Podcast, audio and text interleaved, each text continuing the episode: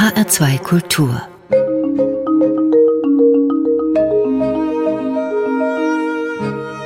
Doppelkopf Heute am Tisch mit Anne Stern, Ur-Berlinerin. Gastgeberin ist Andrea Seeger. Anne Stern, Sie sind 1982 in der Hauptstadt geboren, im Ostteil oder im Westteil? Im tiefsten Südwestteil, also in Zehlendorf bin ich geboren und in Steglitz aufgewachsen und habe dann aber inzwischen eigentlich in ziemlich vielen Teilen der Stadt gelebt. In Schöneberg, in Prenzlauer Berg, in Wedding und jetzt wohne ich wieder in Steglitz. Zurückgekehrt. Welche Stadtteile kennen Sie denn besonders gut? Außer natürlich Zehlendorf und Steglitz. Ja, also das ist doch ein Bezirk, ja. Entschuldigung, ne? Steglitz, ja, das ist Zehlendorf. inzwischen ein Bezirk, das war ja nicht immer so. Also genau, das ist inzwischen dieser Doppelbezirk und ja, also den größten Teil meines Erwachsenenlebens habe ich eigentlich in Schöneberg verbracht. Dort habe ich in zwei verschiedenen Gegenden sogar von Schöneberg gewohnt, nämlich einmal erst äh, als Studentin äh, sehr mondän im Akazienkiez, ähm, wo äh, man die Mieten heute eigentlich gar nicht mehr bezahlen kann, wo es sehr, sehr schön war. Und dann später ähm, mit meinem Mann auf der Roten Insel, was ja eigentlich so ein alter Arbeiterbezirk war. Und das sieht man auch noch an der Häuserstruktur und so. Also die bisschen rauere Seite von Schöneberg kenne ich auch gut. Sie haben inzwischen viele Bücher geschrieben, über die wir im Einzelnen noch sprechen werden. In diesen Werken spielt Berlin eine Hauptrolle. Welcher Stadtteil in Berlin fasziniert Sie? Eigentlich ist ja gerade das Tolle an Berlin äh, dieser Dorfcharakter, also ganz viele Dörfer, die eigentlich verschmolzen sind die ja 1920 dann zu Groß-Berlin zusammengefasst wurden. Äh, ich glaube, jeder Kiez und sogar jeder kleine Kiez im Kiez äh, hat so sein ganz Besonderes. Und es gibt ja auch ganz viel Lokalpatriotismus der Berliner für ihre einzelnen kleinen Kiezkosmos, in denen sie leben. Und insofern bin ich jetzt gar nicht festgelegt auf einen ganz speziellen äh, Bezirk oder eine ganz bestimmte Ecke, aber ähm, das Thema Schöneberg hat mich schon erstmal äh, gepackt Deswegen spielen ja auch meine Romane um Fräulein Gold, also meine Serie, die in den 20er Jahren spielt, an diesen Schauplätzen in Schöneberg hauptsächlich. Was mögen Sie an Berlin? Die Berlinerinnen und Berliner, ähm, sagt man ja, verlassen ihre Stadt ungern. Und ich muss das für mich auch leider so ein bisschen äh, unterschreiben. Also ich habe zwar Berlin mal verlassen für ein halbes Jahr, dreiviertel Jahr war ich mal in Paris. Gut, war auch kein so schlechter Tausch. Ansonsten habe ich immer in Berlin gelebt und habe jetzt eben auch hier meine Familie wieder in Berlin und ziehe meine Kinder in dieser Stadt groß. Und für mich ist es nach wie vor einer der lebenswertesten Orte. Ich mag eben auch oder ich kenne mich auch aus in diesem etwas schnoddrigen Ton der den Berlinern ja nachgesagt wird und eben oft leider auch zu Recht, muss man schon sagen. Aber ich mag dieses Raue und, und irgendwie aber auch echte und ehrliche. Ich fühle mich da drin sehr irgendwie auf eine etwas merkwürdige Art geborgen und äh, normal. Und ich finde, dass Berlin immer noch, trotz der Schwierigkeiten, die diese Stadt natürlich immer zu bewältigen hat, einem die Möglichkeit gibt, der zu sein oder die zu sein, die man möchte. Es wird, finde ich, in Berlin nicht so sehr geurteilt über die anderen. Anne Stern, Sie leben mit Ihrem Mann und drei Kindern in Lichterfelde im Bezirk Steglitz-Zehlendorf. Sie sind damit zurückgekehrt. Mhm. Das ist schon eine feinere Gegend, oder? Auch hier stellt man fest, dass es äh, doch heterogener ist, als man so denkt. Also natürlich hat man so ein bisschen dieses Klischee im Kopf von der Berliner Vorstadt oder ähm, diesem reichen Südwesten. Das ist natürlich auch teilweise so. Aber so im städtischen Steglitzer Raum da ist schon auch einiges los und da gibt es auch ganz unterschiedliche Menschen, die da zusammenkommen. Anne Stern, Sie haben Germanistik und Geschichte studiert, natürlich in Berlin.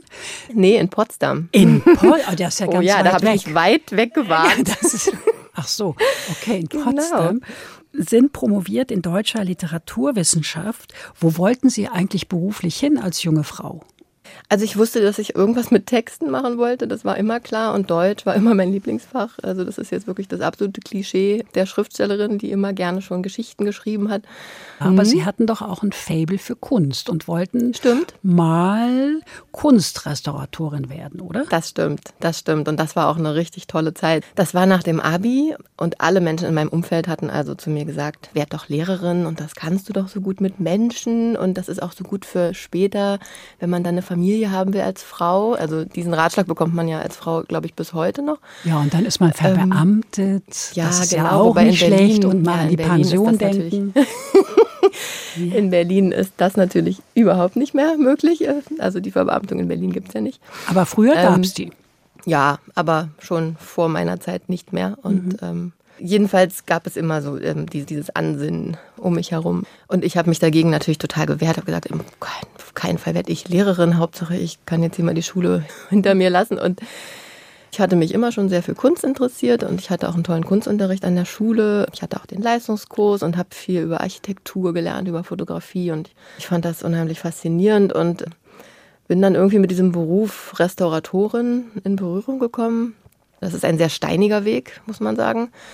Da muss man erstmal sehr lange Praktikum machen. Also damals, 2002 war das dann, hätte man erstmal zwei Jahre eigentlich unbezahltes Vollzeitpraktikum machen müssen.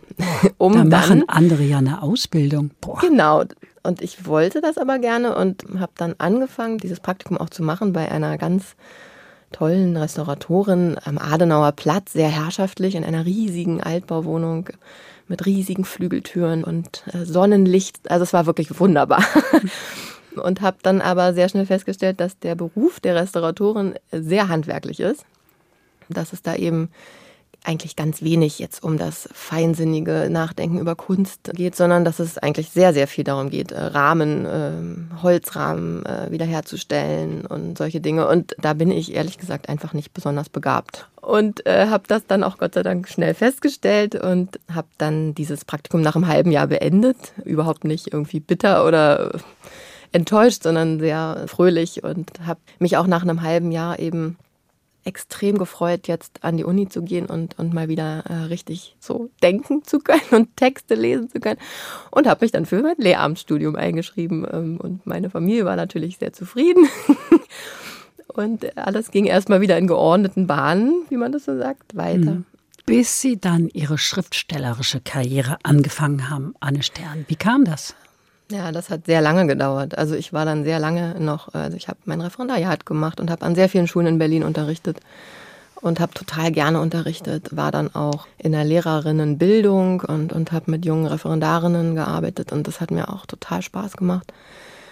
Ich hatte aber eben immer irgendwie so dieses Gefühl, irgendwie diese, diese Kreativitätsquelle, die in mir vielleicht irgendwo doch schlummert oder vielleicht habe ich mir das dann auch damals erstmal nur eingebildet ich wollte einfach so gerne doch auch kreativ arbeiten und, und das Schreiben hat mich irgendwie nie losgelassen oder diese Möglichkeit, schreiben zu können. Und ähm, ich habe mich aber ganz lange einfach überhaupt nicht getraut, so richtig damit anzufangen, weil man kam nun aus dieser literaturwissenschaftlichen Welt und ich hatte so einen unglaublichen Anspruch an Literatur und ja, ich hatte irgendwie eine große ähm, Scheu das zu tun. Dann habe ich meine Kinder bekommen oder meine ersten beiden Kinder dann bekommen und irgendwie in dieser Zeit, als sie so klein waren und, und man dann ja so ein bisschen in dieser ähm, Schleife feststeckt, die, glaube ich, alle Eltern kennen, die kleine Kinder haben, so auf der einen Seite eigentlich totale Überforderung und Anstrengung und auf der anderen Seite aber eben doch auch einen intellektuellen Leerlauf oder eine intellektuelle Unterforderung. Zumindest habe ich das so empfunden.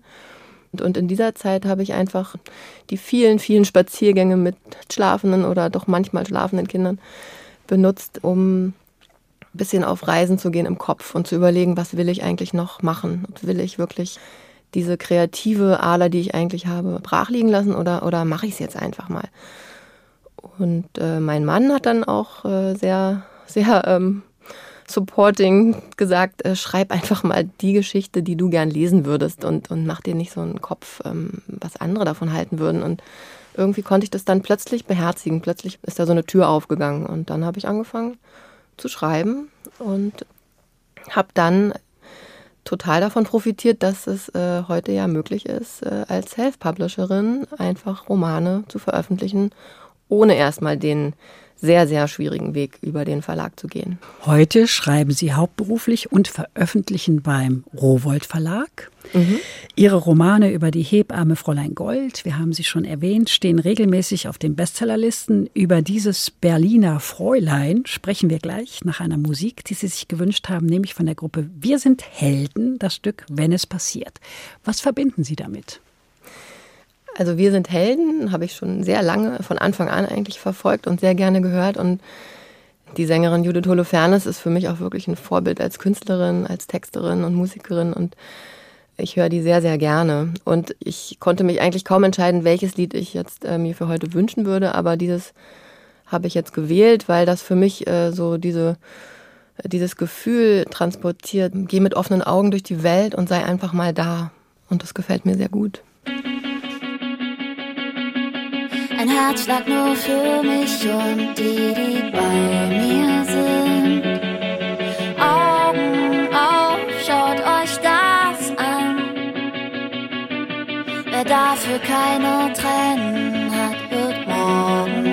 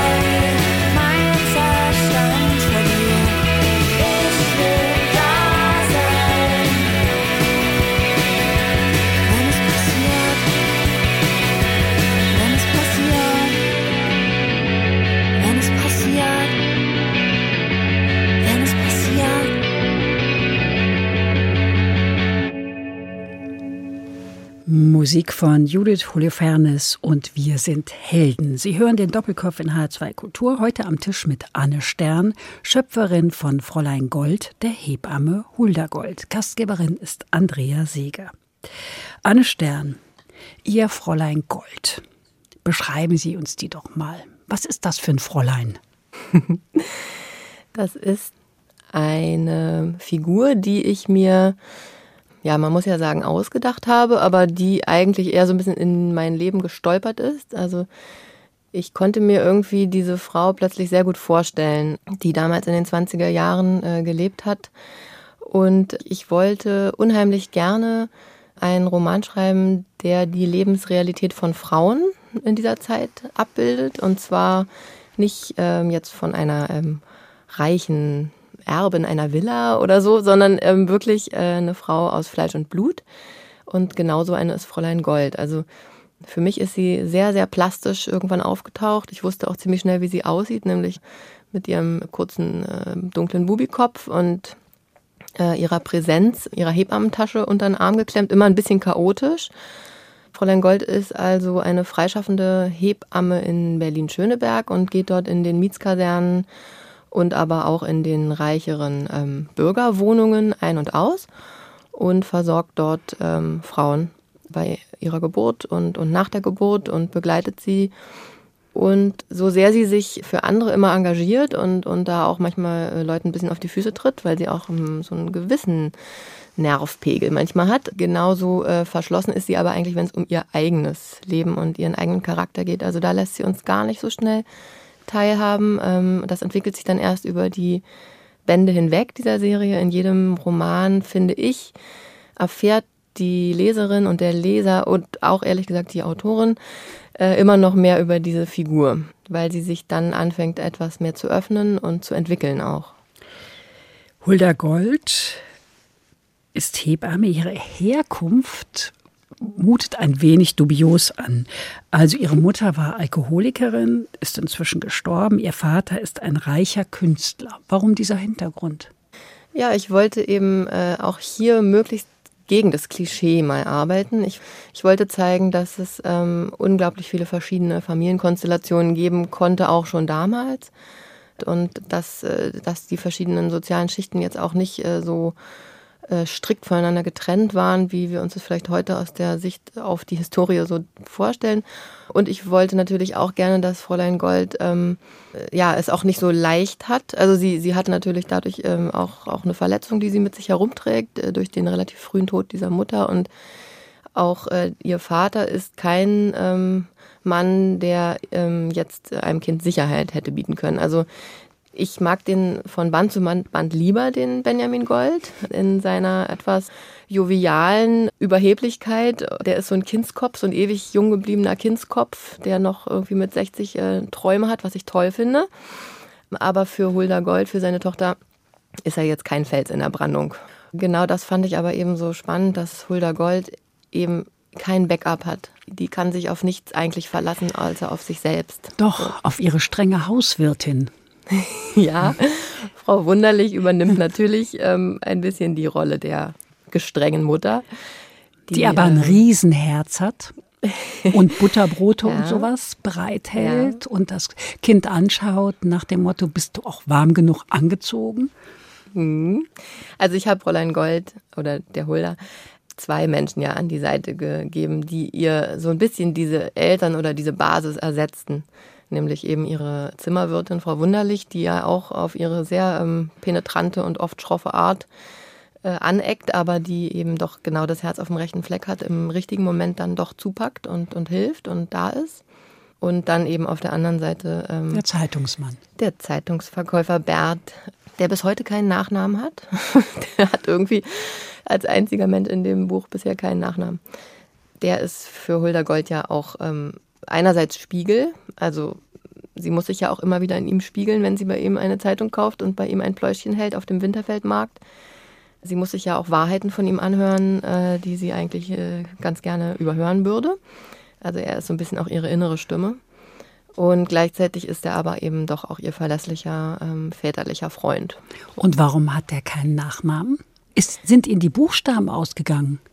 Nee, aber irgendwie ist der für sich so, der ist einfach Bert.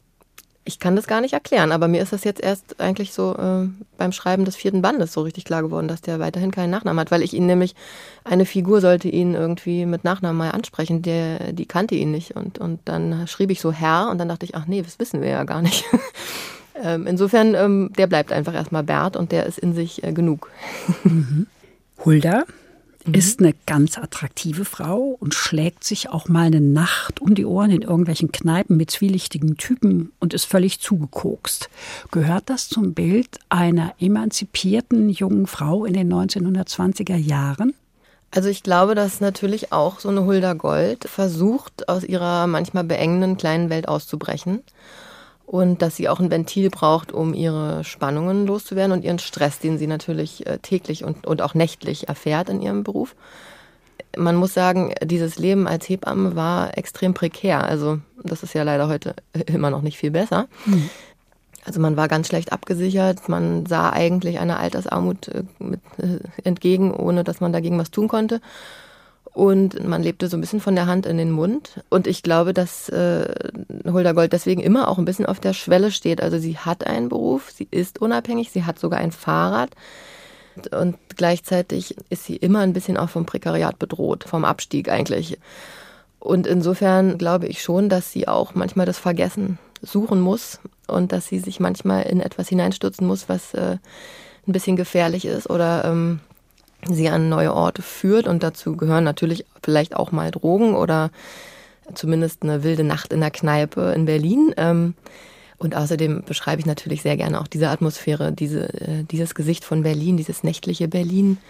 Aber jetzt nicht unbedingt nur in diesen schicken Tanzpalästen, was man so aus Filmen kennt, sondern das gab eben unzählige winzige Spelunken äh, zwielichtigster Art. Und, und da lasse ich eigentlich das Fräulein Gold gerne hingehen. Mhm. Ähm, genau, mhm. um, um, auch diese roughe Seite der, der Stadt auch zeigen zu können. Anne Stern, Sie beschreiben Hulda Gold als sehr, sehr kundige Hebamme, die sehr gut ist in ihrem Fach. Warum haben Sie sie denn nicht Medizin studieren lassen?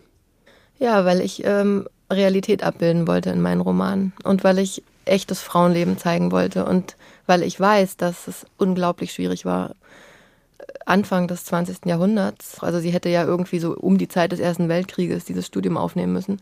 Mhm. Damit wäre sie ja eine der ersten Frauen überhaupt gewesen, die das ähm, gedurft hätte. Und ähm, ich habe äh, gedacht, mit ihrer Biografie und ihrer Herkunft ist es eher unwahrscheinlich gewesen, dass, ähm, dass man ihr das ermöglicht hätte. Und ich lasse sie aber damit natürlich auch hadern, denn sie ist ja eine intellektuelle Person und auch eine sehr ehrgeizige Person und sie hat eben diesen etwas leichteren Weg für eine Frau gewählt, diesen, diesen Hebammenberuf zu ergreifen, interessiert sich aber eben unheimlich für Medizin und wird auch immer wieder an diesen Punkt kommen, wo sie sich fragt, warum habe ich das denn nicht geschafft? Und äh, da kann ich, Fräulein Gold, aus der heutigen Sicht natürlich sagen, das hast du nicht geschafft, weil das äh, strukturell nicht gewollt war, dass du das schaffst. Und das möchte ich eben gerne in diesem Roman zeigen. Für mich sind diese Fräulein Gold-Romane generell erstmal eine, ein guter Unterhaltungsstoff, der sich gut weglesen soll und Spaß machen soll beim Lesen. Aber ich flechte da auch eben immer diese, ähm, diese sozialen Probleme und diese Themen der Zeit ein, die ich in dieser Zeit eben sehe und versuche zu zeigen, wie hart es war, als Frau in Berlin damals zu leben und ziehe natürlich auch immer wieder, zumindest in meinen Gedanken, Parallelen zu zu heutiger weiblicher Lebensrealität. Sie zeichnen sehr detailliert, wie man sich das Leben kurz nach dem Ersten Weltkrieg vorstellen musste. Im Bülowbogen wohnen die Ärmsten auf ganz engem Raum, auf engstem Raum zusammen. Nicht wenige sind obdachlos. Es gibt nicht genug zu essen. Die Menschen haben kaum Geld. Die Beginn der Inflation verschärft die Lage. Wo haben Sie recherchiert? überall.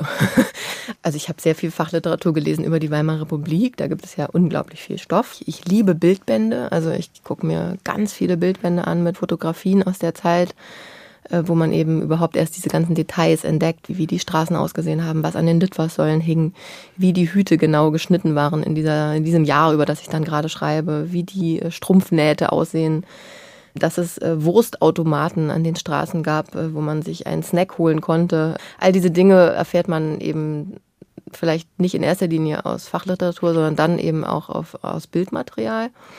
Also da gibt es eine unglaubliche Fülle an Informationen und da ja wir alle ja jetzt äh, in den letzten zwei Jahren sehr viel zu Hause waren und ich sowieso mit meinen ganzen immer wieder doch kleinen Kindern noch ähm, äh, bin ich sehr dankbar, dass ich einfach am Schreibtisch in diesen Büchern versinken kann. Ähm, und, und diese Zeit sich mir dann immer mehr so plastisch äh, erschließen kann. Es liefen sehr viele traumatisierte Männer herum, die im Ersten Weltkrieg an der Front waren.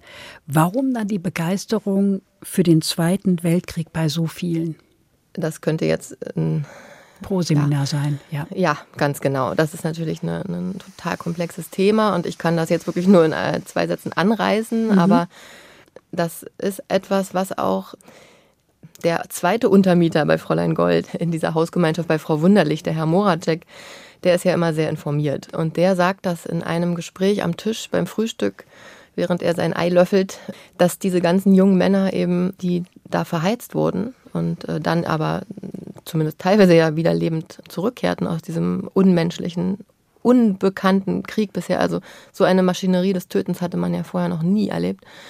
Die dann zurückkehren, dass die natürlich mit einer unglaublichen Hypothek äh, einer, einer psychischen Hypothek gekommen sind und dass eigentlich die Unmenschlichkeit, die wir dann in den 30er und 40er Jahren in Deutschland und Europa dann nochmal in, in also Kulminierung erfahren, dass die äh, natürlich den Grundstein hat in diesem Lernen, dass menschliche Leben nichts wert ist. Und dass es ähm, einfach völlig normal ist, dass man über menschliches Leben hinweggeht, dass man tötet, was stört, dass man ausmerzt, was stört, um dieses schreckliche Wort zu benutzen. Und das äh, trifft dann eben im Zweiten Weltkrieg noch mit ganz vielen anderen Faktoren zusammen, die ich jetzt gar nicht benennen kann. Aber mhm. da, da sehe ich sehr viel ähm, Grundlage. Mhm. Danke, Anne Stern. Ihr Kollege Volker Kutscher widmet sich auch dieser Zeit für seine Romanreihe um die literarische Figur des Kölner Kommissars Gerion Rath, der in Berlin arbeitet. Recherchierte er primär in Tageszeitungen, hat er gesagt. 2008 erschien unter dem Titel Der nasse Fisch der erste Band einer Reihe von historischen Kriminalromanen, die in Berlin der späten Weimarer Republik und des Nationalsozialismus spielen. Inzwischen gibt es acht Bände. Viele kennen den Kommissar aus der Verfilmung Berlin Babylon. Wünschen Sie sich diesen Erfolg auch für Hulda Gold? Also das ist ein ganz toller Erfolg für die Romane von Volker Kutscher und ein ganz verdienter Erfolg. Ich werde natürlich öfter angesprochen auf diese Parallele. Ich wünsche mir für Fräulein Gold einfach äh, ganz viel Aufmerksamkeit, auf welchen Wegen auch immer, äh, weil ich das auch so toll finde, dass eben eine Frau erzählt. Und, und das liegt mir eben sehr am Herzen beim Schreiben. Und deswegen sehe ich gar nicht, äh, außer jetzt der Zeit und, und auch ein bisschen natürlich diesem Kriminalhabitus der Bücher, sehe ich jetzt gar nicht so eine Riesenparallele zwischen Volker Kutters Büchern und meinen. Es gibt ja auch noch ganz viele andere Romane, die in 20er Jahren spielen und die auch toll sind. Also zum Beispiel Susanne Goga hat ja auch wunderbare 20er Jahre Kriminalromane geschrieben. Ich glaube, die hat sogar vor Volker Kutscher angefangen damit. Und Fräulein Gold setzt dem einfach noch einen ganz neuen Aspekt hinzu, denke ich. Nämlich diese Perspektive, diese ganz, ganz strenge Perspektive einer Frau, die ich mir da auch nicht äh, nehmen lasse, sondern die ich nutze, um in jedem Band wieder tiefer noch in diese Materie einzudringen, was Frauenleben damals ausmachte. Wir haben das so ein bisschen bei Gerion Rath und seiner Kriminalassistentin, die sich ja nach oben arbeitet. Mhm. Auch ganz, ganz klar Perspektive der Frau, die öfter mal Ja sagen muss und die Zähne zusammenbeißt, wobei sie das alles gar nicht einsieht, auch wirklich begabt. Es ist ziemlich ähnlich, finde ich. Stimmt, also natürlich gibt es ja diese Perspektive und die mag ich auch sehr gerne. Ich habe irgendwann aufgehört, die Bücher zu lesen, damit ich mich auch nicht allzu sehr beeinflussen lasse. Meine Bücher sind ja auch nicht in erster Linie Kriminalromane, sondern ich mag natürlich gern diesen Spannungsaspekt und der hält ja auch natürlich die Leserin bei der Stange und mich beim Schreiben auch. Also das habe ich schon auch in jedem Band drin. Aber mir geht es eigentlich äh, viel mehr um die Figur Fräulein Gold und um ihre Entwicklung als Charakter. Mhm. Gleich kommen wir zu einer anderen starken Frau, zur Malerin Lotte Laserstein. Aber mhm. vorher hören wir noch eine Musik und zwar Grey FM Einheit mit dem Song Princess Crocodile vom Album Was nützt die Liebe in Gedanken? Was hat es damit auf sich? Das ist ja eine Musik, die gar nicht original aus den 20er Jahren stammt, sondern eben um die Jahrtausendwende äh, geschrieben wurde. Einstürzende und Neubauten, sage ich nur. Ja, da gibt es eine Connection, genau. Und ich bin da irgendwie drüber gestolpert irgendwann und war davon sehr mitgerissen und habe dann auch drei Jahre später eben diesen Film gesehen, Was nützt die Liebe in Gedanken, der übrigens ja in Steglitz spielt. Das ist äh, eine ganz spannende Geschichte. Um wieder nach Berlin zu kommen. ja, und ich mag diesen Song sehr gerne, weil er einfach dieses flirrende, ein bisschen halb ironische Lebensgefühl der 20er Jahre so wunderbar transportiert.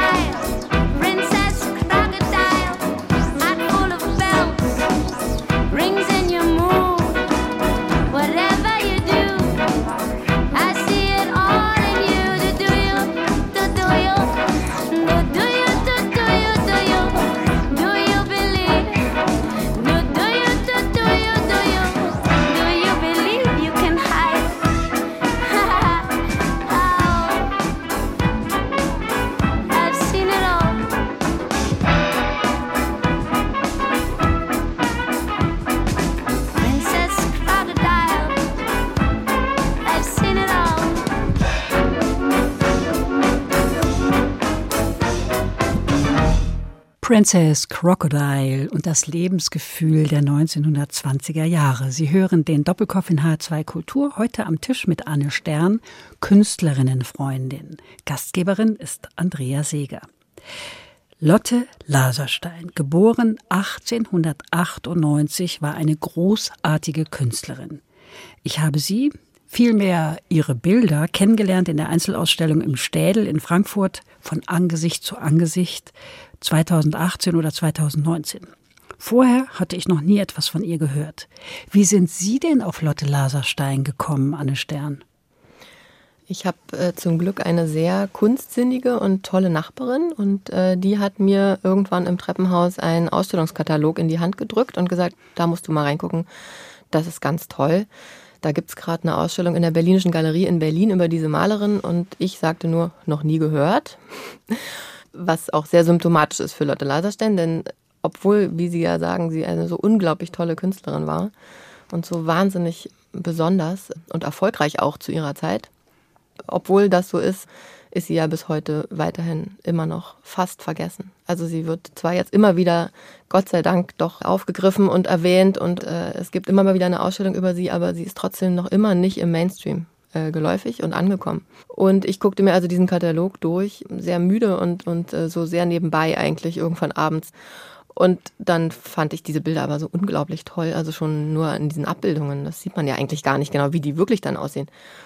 Und bin dann wirklich am allerletzten Tag da irgendwie in diese Ausstellung noch äh, gerast in Berlin und konnte diese Bilder dann im Original dort hängen sehen, in all ihrer Fülle. Und war davon einfach so umgehauen und ähm, habe dann ganz schnell angefangen, mich mit der Biografie dieser Frau zu beschäftigen. Und was ich eben auch fand, äh, in dieser Ausstellung äh, so auffällig fand, ähm, war dieses andere Gesicht. Also, dieses, also sie porträtiert sich ja selbst sehr oft aber ganz oft auch mit einer anderen Frau zusammen oder auch nur diese andere Frau, nämlich Traute Rose, ihr Lieblingsmodell. Und das fand ich dann eigentlich fast noch spannender. Wer ist eigentlich dieses Modell und warum ist die die ganze Zeit da auf diesen Bildern? Und das hat mich fasziniert. Und wer hat Ihnen diese Frage beantwortet? Ich habe mir das selber beantwortet, indem ich dann angefangen habe, eben alles zu lesen, was es über diese Malerin und dieses Modell so gibt. Es ist nicht allzu viel, aber Insbesondere über Traute Rose weiß man eigentlich bis heute immer noch verschwindend wenig. Über Lotte Laserstein natürlich schon ein bisschen mehr.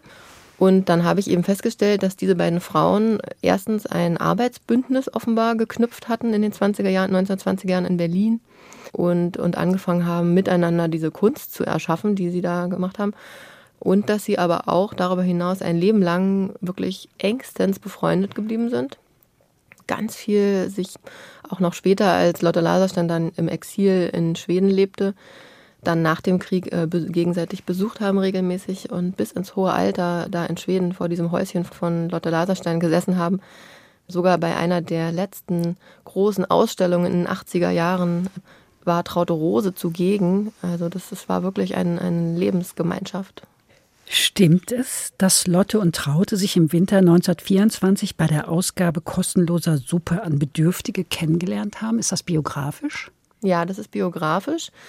Also in meinem Roman stimmen alle Daten, so sagen wir mal so, und alle, alle so Fakten, die man so nachprüfen kann, stimmen in diesem Roman.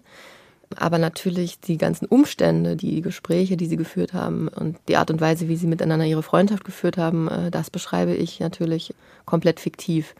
Das heißt, ich weiß, dass sie in dieser Quäkerspeisung, so nannte man das, sich getroffen haben. Äh, insbesondere Lotte Laserstein hatte ja auch als junge Frau extrem äh, wenig Geld und ja, hat sich da eben einen Teller Suppe geholt in der Pause als Studentin und dort haben sie sich dann auf jeden Fall kennengelernt, aber wie genau die Umstände waren und auch wie sie dann sich getraut hat, Traute Rose anzusprechen und zu bitten, ihr Modell zu werden, das weiß man natürlich nicht mehr. Die Geschichte des Buches beginnt im Jahr 1961. Gertrud Rose, genannt Traute, und deren Ehemann Erich, das war schon in Berliner Zeiten ihr Freund, besuchen die Künstlerin in ihrer neuen Heimat Kalmar in Schweden und im Wechsel übernehmen Lotte und Traute die Erzählperspektive in der Ich-Form.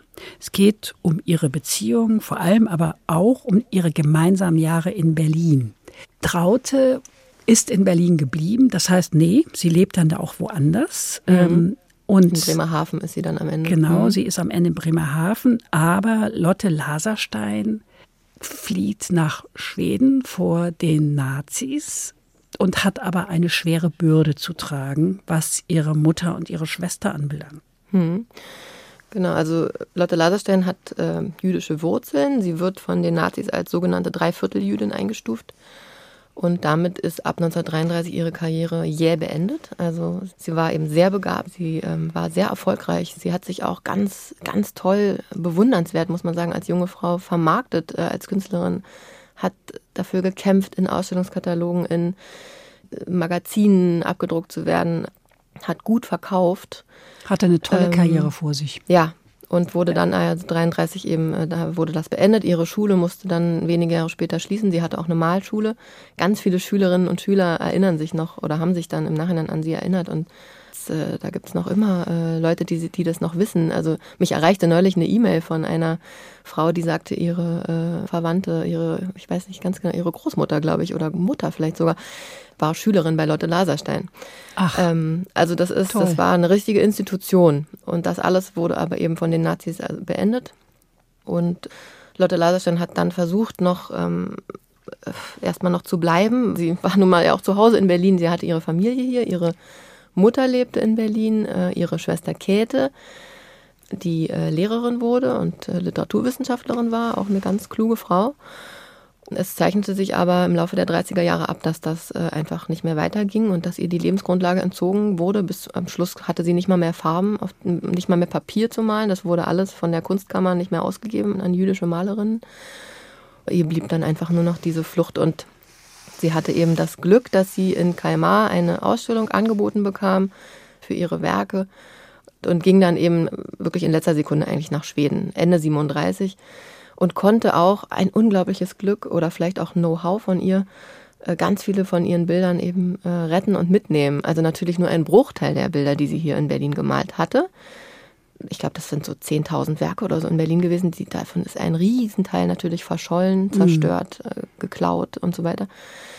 Aber sie konnte doch wichtige Dinge mitnehmen, wichtige Werke mitnehmen. Und deswegen können wir die heute auch noch sehen aus dieser Zeit und hat dann in, in Schweden im Exil wirklich verzweifelt versucht, jahrelang ihre Schwester und ihre Mutter da rauszuholen über, naja, das war ja alles so bürokratisch und perfide eigentlich. Hat dann eben versucht, äh, Bürgen zu finden, Affidavite auszustellen, ähm, ähm, all diese Hürden zu nehmen, aber das äh, hatte alles keinen Zweck. Und ihre Mutter hat sie dann sogar noch 38, glaube ich, ganz kurz vor Torisch, nee, 39 sogar noch, äh, in Schweden mhm. besucht und ist dann wirklich am Tag eigentlich vor der Kriegserklärung äh, ist sie zurück nach Deutschland, weil ja eben auch noch ihre andere Tochter in Berlin lebte und die konnte sie auch nicht im Stich lassen. Die Käthe Laserstein, die war homosexuell, die lebte mit einer Frau zusammen, die war doppelt im Fadenkreuz als lesbische Frau und auch noch Jüdin. Und diese Mutter konnte einfach nicht einfach in Schweden bleiben, die ist zurückgegangen und dann äh, wurde die ermordet.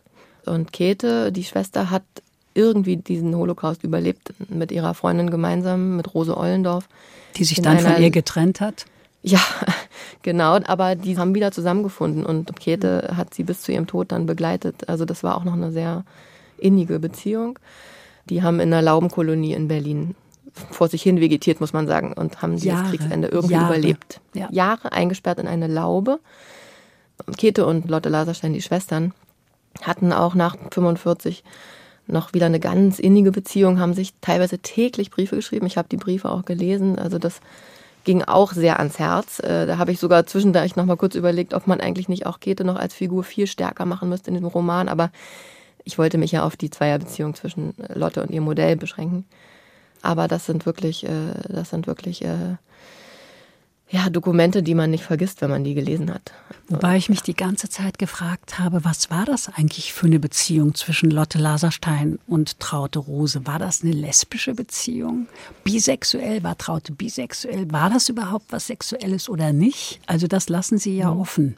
Ja, ich lasse das offen und ähm, ich weiß das bis heute nicht. Und ehrlich gesagt, ich habe am Anfang darüber ganz viel nachgedacht und irgendwann hat es aufgehört, mich so sehr zu interessieren. Also es war klar, dass das eine hochemotionale Beziehung gewesen ist und eine Beziehung, die auch Anspruch auf den anderen erhebt und teilweise auch natürlich körperliche Züge hat, weil wenn man sich die Bilder anguckt, dann ist das natürlich ein unglaublich zärtlicher Blick, den Lotte mhm. Laserstein da auf ihr weibliches Modell äh, wirft und diese vielen Aktbilder Ich kann mir es nicht anders vorstellen, als dass sie sich sehr, sehr nahe gekommen sein müssen. Naja, und, und dann hat die Traute ja auch immer gefroren, drei Stunden in derselben Position bei Eiseskälte. Ich habe mir das immer so vorgestellt, habe gedacht, das muss Liebe sein, sonst macht man das mhm. doch nicht. Ja, und ich glaube, aber es war eben nicht nur Liebe für Lotte, sondern vor allem diese Liebe zur Kunst. Und diese beiden Frauen waren wirklich fanatisch in ihrer Kunst, in ihrer Liebe zur Kunst. Das, so habe ich mir das jetzt mhm. ähm, im Nachhinein, ähm, äh, so, so ja. habe ich mir das vorgestellt. Die haben gekämpft dafür, als Frauen auf diesem, in dieser Kunstwelt anzukommen und zu erschaffen, was ihnen da vor Augen ist. Und dafür haben die äh, einen hohen Preis bezahlt. So, nicht nur Kälte. Ja, ja. Und das haben die gemeinsam gemacht. Also ich kenne sonst keine Geschichte, wo das so ist, dass es so kongenial zwischen Modell und Malerin abläuft und dass das also ähm, teilweise sich die Rollen sogar verkehren und äh, dass das Modell so einen Anteil hat an den Werken. Und, und Lotte Laserstein hat eben auch noch bis zum Schluss immer wieder gesagt, unsere Kunst, traute, unsere Bilder, das ist nicht so gut wie unsere Sachen und so weiter. Also sie hat das immer als Bezugsgröße auch benutzen und, und immer dieses Possessivpronomen verwendet. Hm, wobei Traute ihr ja dann vorwirft in Schweden, dass sie sich da verkauft hat, dass sie auf ganz äh, niedriges Niveau runtergekommen ist, indem sie da für irgendwelche Fabrikanten deren Kinder malt. Also das hat Traute ihr sehr übel genommen. So habe ich mir das vorgestellt. Wir werden das nicht erfahren oder wir können das nicht wissen, denn die, die Briefe von Traute Rose, die sind unter Verschluss und im Archiv kommt man nicht an die ran. Der Schenkungsgeber, der diesen Nachlass an die Berlinische Galerie äh, gegeben hat, der hat verfügt, dass die die Seite von Traute Rose sozusagen stumm bleibt. Und die konnte ich nicht lesen. Und, das ist äh, gemein. Das war eigentlich super, weil ich dann eigentlich erst richtig äh, diese Freiheit hatte, dann zu fabulieren und mir zu überlegen, was hat die denn wirklich gefühlt. Denn ich habe ja einen Roman geschrieben und ich wollte nie eine Biografie schreiben. Ich bin auch keine Kunsthistorikerin. Ich, ich wollte diese Beziehung ausloten zwischen diesen beiden Frauen und diese Wahnsinnsgefühle, die die füreinander und auch für ihre Kunst eben gehabt haben müssen. Und ich habe mir auch überlegt, dass es nicht ohne Konflikt ausgegangen mhm. also das, das kann nicht ohne Konflikt gehen. So eine intensive Beziehung zu führen, da ist dann auch noch ein Ehemann im Spiel. Der ist aber ein ganz lieber in meinem Roman. Auch das ist natürlich überhaupt nicht verbürgt, wie der jetzt war. Lebt Aber, eigentlich der, der Briefegeber noch? Das weiß ich nicht. Ich glaube schon. Doch, doch, doch, doch. Der Schenkungsgeber lebt noch, aber ich weiß nicht genau, wer das ist und man kriegt da auch wirklich nicht sehr viel raus. Interessant wäre es ja, wenn er jetzt reagieren täte auf diesen Roman und Ihnen mal schreiben würde. Das würde mich sehr ja, interessieren. Aber das glaube ich nicht, dass das passieren wird. Und das ist auch okay. Mhm. ich habe mich in dieses Archiv gestürzt, aber dann bin ich wieder aufgetaucht und habe dann meinen Roman daraus geschrieben und, und erhebe mhm. auch gar keinen Anspruch da natürlich auf Realitätsnähe oder sowas. Anne Stern, Sie zeichnen ein Bild der 1920er und 30er Jahre. Die Nationalsozialisten gewinnen immer mehr Einfluss. Sie beschreiben das an sehr vielen Stellen.